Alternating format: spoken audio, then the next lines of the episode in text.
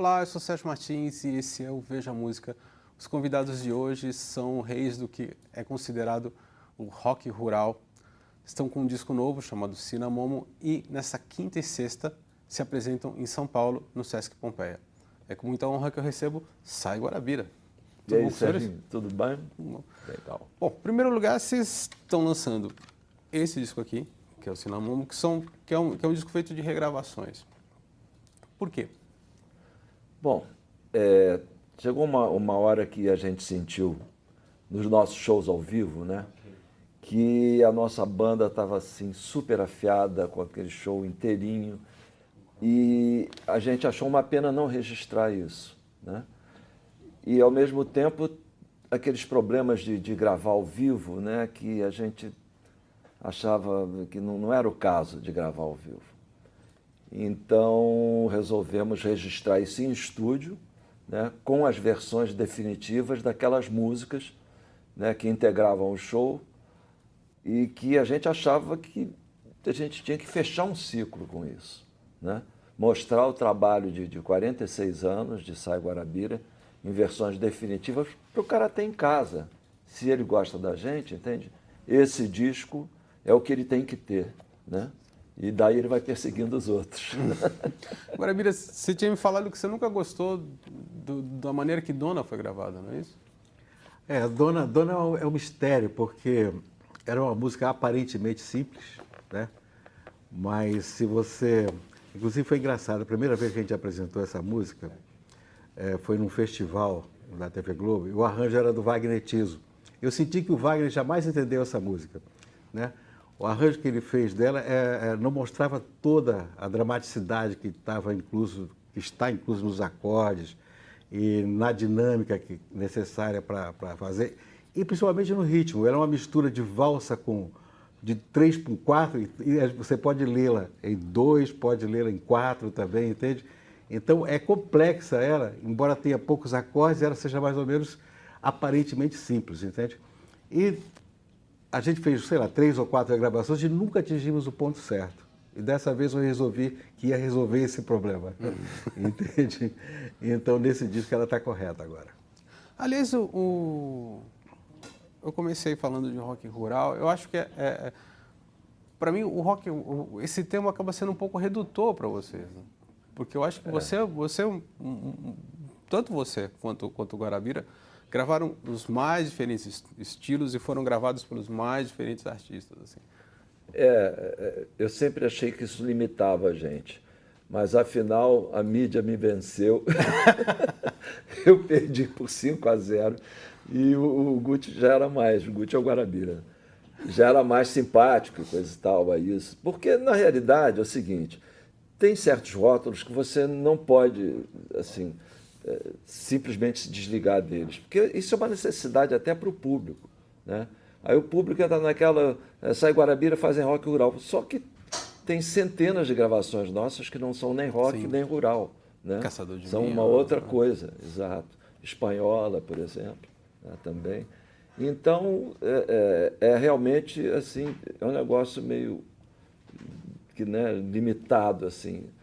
Mas, ao mesmo tempo, a gente é, é, o, o, estilo que a gente criou, acho que se chama rock rural.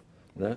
Não que seja necessariamente rock rural, virou um nome de um estilo. Né? Tabuleiro que está nesse disco, o, o, próprio Guarabira fala que, é, que é, se existe uma canção simbólica do que seria rock rural, seria Tabuleiro, por causa das misturas. Né? Isso, porque ele tem, tem toda uma pegada de rock, né? tem as guitarras, tem tudo, e tem uma viola caipira, completamente caipira também, né? E tudo misturado, né? Ali sim, eu acho que se alguma coisa se aproxima do rótulo, né, a essência está ali em tabuleiro. Né?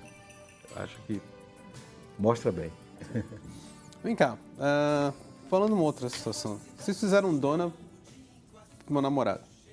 Espanhola também foi pro meu namorado. É, pois é, né? Me faz um favor também foi pro meu namorado. Cinamomo também foi pro meu namorado. Vocês, vocês, eram os grandes pegadores? Dois. Da, da, da... Não, se você for multiplicar por dois, aí vira grandes pegadores. Mas na realidade é, foram músicas que a gente fez ou para namoradas que realmente foram namoradas, ou para namoradas que a gente queria ter, mas não teve, ou para mulheres com quem a gente casou, ou para mulheres de quem a gente descasou. Né?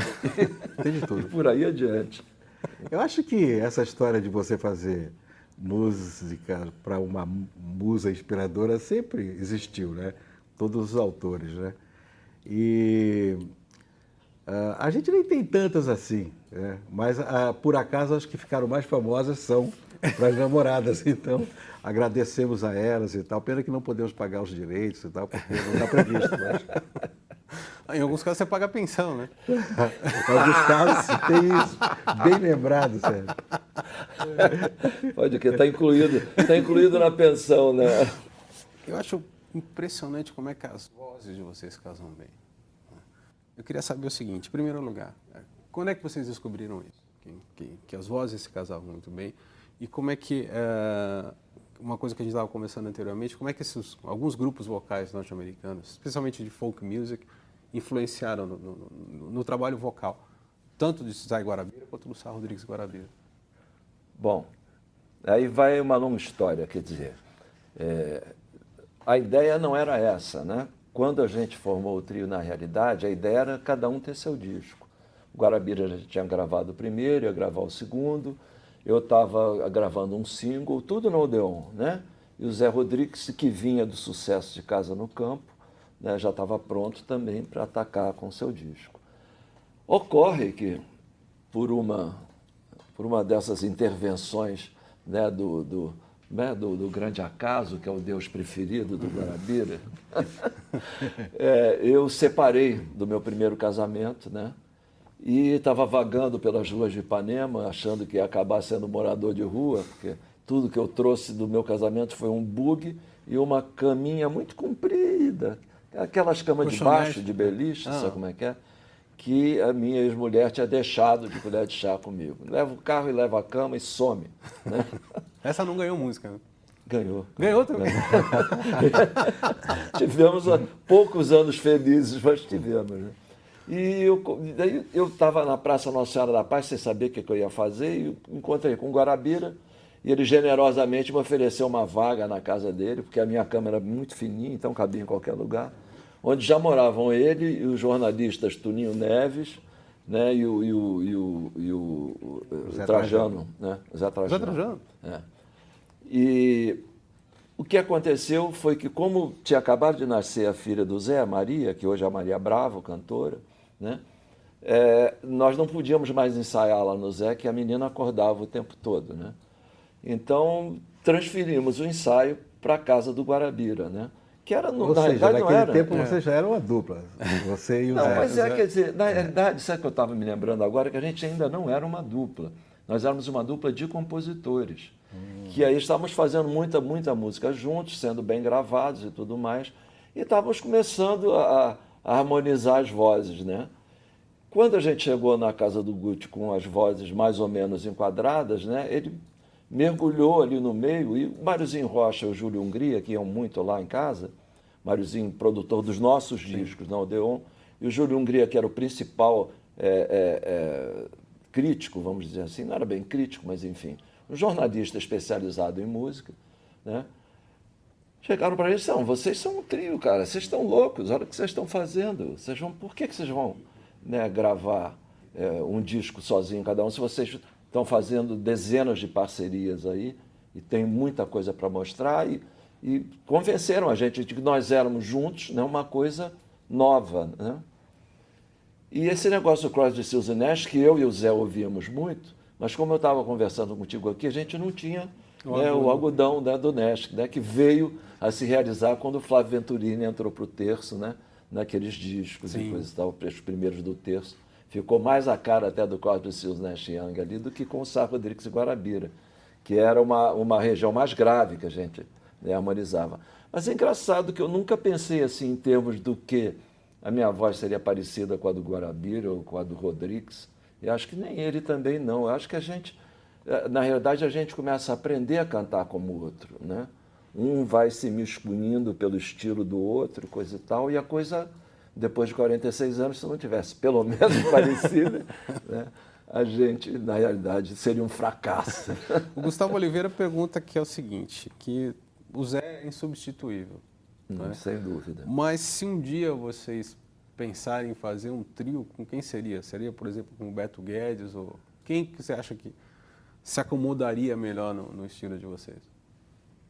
Boa pergunta. Acho que Tavito, talvez. Tavito? É. É, o Tavito tem uma história com a gente. É, tem uma É. história pelo timbre de voz também, maneira de tocar, um craque na viola. Acho que talvez o Tavito, o que você acha, parceiro? Ah, a minha, minha maneira de tocar, quando eu conheci o Tavito, né? Ele com aquela viola de 12 dele, Vox, dura, né, dura, cara. Só ele conseguia tocar aquilo. Você tem que ter um grampo na mão para conseguir fazer soar. Mas eu fiquei fascinado pelo estilo dele, né? Pela maneira que ele tem aqueles negócios assim bem vigorosos, né? E, e tudo mais e, a, e, a, as harmonizações dele sempre muito exatas e coisa e tal. Então bebi muito ali, ele sabe disso, né? Não com, com ele também alguma coisa, mas bebi muito dele. né? E realmente ele me, ele me influenciou muito nessa parada de, de 12 e de. Como eu vi, por exemplo, o trio Maraiá pela primeira vez e resolvi comprar uma viola caipira para botar no, no primeiro disco do trio, né? O Tavito me influenciou nessa de 12. Quando eu vi a Vox dele, eu saí correndo imediatamente atrás de uma, de uma viola de 12. O Raider Gonçalves pergunta quando é que vocês vão regravar João Sem Terra? Outra boa pergunta. A gente até colocou. a gente faz um show que é um concerto só de violões e vozes, sem banda, né? E a gente já incluiu nesse show de volta João Sem Terra. Falta só regravar agora. já está inclusa. Eu queria Cheiro Mineiro de Flor, que eu acho que eu adorava também. Também entra nesse show agora que a gente Ah, vai é? estrear. é. Ela volta também. Ah. E que história é essa que vocês foram confundidos em Bom Jesus na Lapa, vocês foram confundidos com Chitãozinho e Chororó? Não, não é isso não. É, isso aqui é uma história seguinte. é, a, a vida, o dia que escreverem uma biografia dupla da gente, né, vai ter uma parte de ficção também, que eu acho interessante, né? Como dizem os italianos, se não é vero é bene trovato, né? Se não é verdade é bem sacado, né? Essa história aí, é, eu, eu acho que eu vou decepcionar muita gente. Né? Na verdade, se você for lembrar bem, essa história começa com um caso. Nós soubemos que uma dupla, naquele tempo, tinha pouca televisão pelo Brasil, ninguém sabia muito a cara dos, dos, dos cantores e tal, né? Só ouviam mais pelo rádio e tal.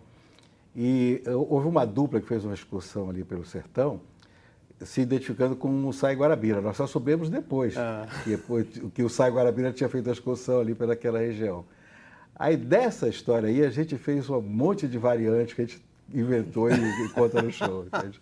Essa história também foi cabeluda, né? Porque o Guarabira se perdeu na região dele, né? na terra dele. Nós estávamos indo em dois carros, nós fizemos uma excursão louca ali pelo São Francisco, levamos um caminhão um baú cheio de sons, apagamos né? muita luz de cidade ali do interior que não aguentou a pressão do, do som e tudo, foi um carnaval. E numa dessas o Guarabira se perdeu, foi para Manga, né? foi parar em Manga, e o show era em, era em Caetité, né? Não, Não, era em Guarambi. Guanabí. O show era em Guarambi, né? Um show do, do- que o pessoal do Banco do Brasil tinha contratado e tudo mais. Então chegamos em Guanambi, né? Eu cheguei, coisa e tal, me vesti, aí fui lá pro. Eu tinha um, um casaco hippie daqueles inconfundível que você vinha a 4 quilômetros de distância. Olha o! E coisa, né? Cara, quando eu chego no, no, no, no clube, né? Tá um zum, zum, zum, assim, coisa e tal, dizendo que Sai Guarabira não vinham. Né? E eu já estava sabendo, a gente conseguiu se comunicar que o Guarabira não ia conseguir chegar para o show. Então eu cheguei, entrei no palco com a triste ideia de acalmar o público. O que eu não sabia é que tinha passado tal dupla de Sai Guarabira lá por perto, e para gravar o caso em Guanambi tinha pintado um Raul Seixas falso, um mês atrás. Quando eu entrei no palco, eu disse, não é o Sá, não é o Sá. Tive que sair correndo do clube, tirei o meu, o meu casaco de identificação para não apanhar, né? e corri para o hotel, né? escoltado pelos, pelo pessoal lá do, do Banco do Brasil e tudo. No dia seguinte, quando Guarabira chegou, nós pegamos dois caminhões, juntamos as carrocerias e demos um show de graça para a cidade inteira, que foi o jeito de pedirmos desculpas. Né? Já que a gente está falando de causa, qual é a história daquele que você foi ser padrinho de casamento de um famoso artista do Clube da Esquina e vocês quase que deixam o casamento na, na, na metade? Essa história é complicada, a gente não pode contar muito o nome do santo. Mas foi numa igreja na, na Tijuca, né? Todo mundo casa na hora do rush, né? É terrível, tá sempre aquele, tudo engarrafado e a pessoa casando, né? E eu cheguei na igreja, era padrinho, é um artista, você estava lá, aquele monte de televisões, a mídia toda, e todo mundo esperando a noiva, né? E tinha uns quatro ou cinco degraus para o altar, sei lá o que é aquilo ali, e aquele monte de câmeras todas descansando, né? No, esperando. E eu vi que ia demorar muito aquilo, eu disse, puxa, será que o, o nosso amigo que vai casar, né, do qual eu era padrinho, está ali atrás daquelas cortinas? Aí eu disfarçadamente fui pelo lado da igreja, fui lá para trás, aí lá nos fundos, atrás da igreja, estava tudo escuro, completamente escuro. Eu gritei o nome do personagem, de repente ele atendeu, aí sai da escuridão né, o noivo, estava lá sozinho, solitário. Eu disse, puxa vida, cara, e aí, a noiva não chega nunca, a gente está aqui sem beber nada. Aí disse, é, pois é, vamos esperar e tal. Aí eu olhei assim, tinha um terreiro baldio do lado da igreja, assim, aí fui até o murinho, né, que dava para o terreiro baldio, vi que tinha uma trilhazinha que dava lá na Conde de Bonfim, aqueles carros todos passando, passando mais ou menos, como eu te falei, tudo engarrafado, né? passando devagarinho. Eu disse, olha, se a gente saltar aqui, quem sabe não tem um lugarzinho aqui perto, hein? Aí, pô, vai lá. Eu pulei, fui lá, fiz o teste, tinha um botiquim bem ao lado da saída do, do terreno baldio. Eu disse, puxa, é aqui mesmo. Voltei e disse, olha, dá pé. E dá pé, daí tomar uma cerveja. E, melhor ainda, de lá a gente via a noiva passando. a igreja ficava na mão. E a gente aí pode correr aqui para trás. A gente, pô, plano sensacional. E saímos. E fomos para lá. Só que o noivo começou a beber muito mais do que eu imaginava. Pensei que a gente fosse tomar só uma cervejinha. Mas ele começou a, a exagerar bastante. Teve uma hora que ele virou para mim e disse: Eu não vou casar. disse, cara, você está louco. A igreja está lotada. A imprensa toda aguardando. Eu não vou casar. Eu disse, o que é isso, cara? Eu faço um negócio desse. Vamos pegar um táxi. Pelo amor de Deus, cara, não faça isso. Vamos. Aí foi assim, peraí, cara, tem que pagar. Eu paguei, paguei a coisa, saímos lá, aquele. Né, todo mundo super paramentado, né? Que smoking, aquele negócio todo. Nós fomos pro meio da rua, ele procurando um táxi. Mas na hora do rush, todos os táxis estão lotados, sabe? Tudo para E a gente se perdeu ali. A gente chegava na porta do táxi, sabia, tinha gente lá dentro, o motorista brigando com a gente, a gente no meio da rua, procurando desesperadamente um táxi, eu já tinha desistido de que ele desistisse, né? E de repente a gente ouviu um grito, ei, ei, os caras já olhamos, era a mãe dele e a mãe da noiva na calçada. Meu filhinho, sua noivinha já chegou. Caramba. Aí, a gente, aí que a gente se deu conta da, da situação mesmo, né? Nós fomos para a calçada e foi muito engraçado, porque a mãe da noiva segurou no lado do no braço do noivo, a, a mãe dele segurou do outro lado, e ele foi andando de costas né, para a rua e de frente para mim. Ele foi andando de costas e elas duas levando ele para a igreja. Ele andando e eu andando. E ele andando e nós nos olhando. Até agora ele parou, abandonou uma mãe para lá, outra mãe para lá, virou para mim e disse: Sabe, mesmo, o que? Puro jazz. Virou-se e foi casar. E não durou muito tempo. Não durou muito Esse tempo. casamento, obviamente, acho que não meses, bateu um três ano. meses depois eu Três estava dormindo, caso sete horas da manhã, campainha. Aí eu olho pelo olho mágico, quem estava lá, o noivo. Aí eu abri e disse, cara, foi que houve? Acabei meu casamento. Quase um caso clássico de abandono da noiva na, na porta da igreja. Mais engraçado ainda que ele entrou, e aí só aí que eu descobri que ele tinha sido campeão de twist na cidade dele. E eu também fui exímio, é, é, é, dançarino de twist. Nós pusemos um tube checker na vitrola e dançamos twist até o anoitecer. Voltando ao Cinamomo, as versões elas são muito mais pesadas do que do que as originais assim. Hum. Isso, isso é um trabalho de vocês com a banda. Vocês estão ouvindo mais esse tipo de música, sei lá? Não, eu acho que isso é um negócio de, de da energia que a gente sente mesmo na música, né? A gente gosta muito de fazer show e nós não somos, talvez não sejamos nenhum dos dois o tipo de, de pessoa que é muito parado, a gente é meio agitada, né? O mais agitado de todos era o Zé, né? Uhum. Mas eu acho até que o Guti diz que o Zé não morreu, o Zé gastou a pilha. né? e, e, a gente sempre foi muito assim, a gente gosta também de, de, de uma banda pesada, né? E, e, acabou que essa banda deu esse caráter para as músicas e, e, nós topamos e fomos né, entrando nessa onda também, que a gente sempre teve, todas as bandas que a gente é, o legal Teve, da banda da gente é que ela é, né, ela é pesadona, mas sem perder a ternura, como Sim. se diz, né? ela, os momentos líricos, ela uma, respeita. Uma banda Guevara, né? É. ah, a própria faixa título, assim, na mão, você tem um tremendo solo de guitarra, né? É, é. é que nós quisemos reproduzir propositadamente o, o clima do show, né? É, mesmo não sendo ao vivo. E ela começa toda lírica, é. né? Toda, né? Com aquelas introduções. Bom, a gente está chegando ao final do Veja Música. Então, Sá, muito obrigado. Guarabira, muito obrigado. Sempre um prazer. Obrigado, espectadores.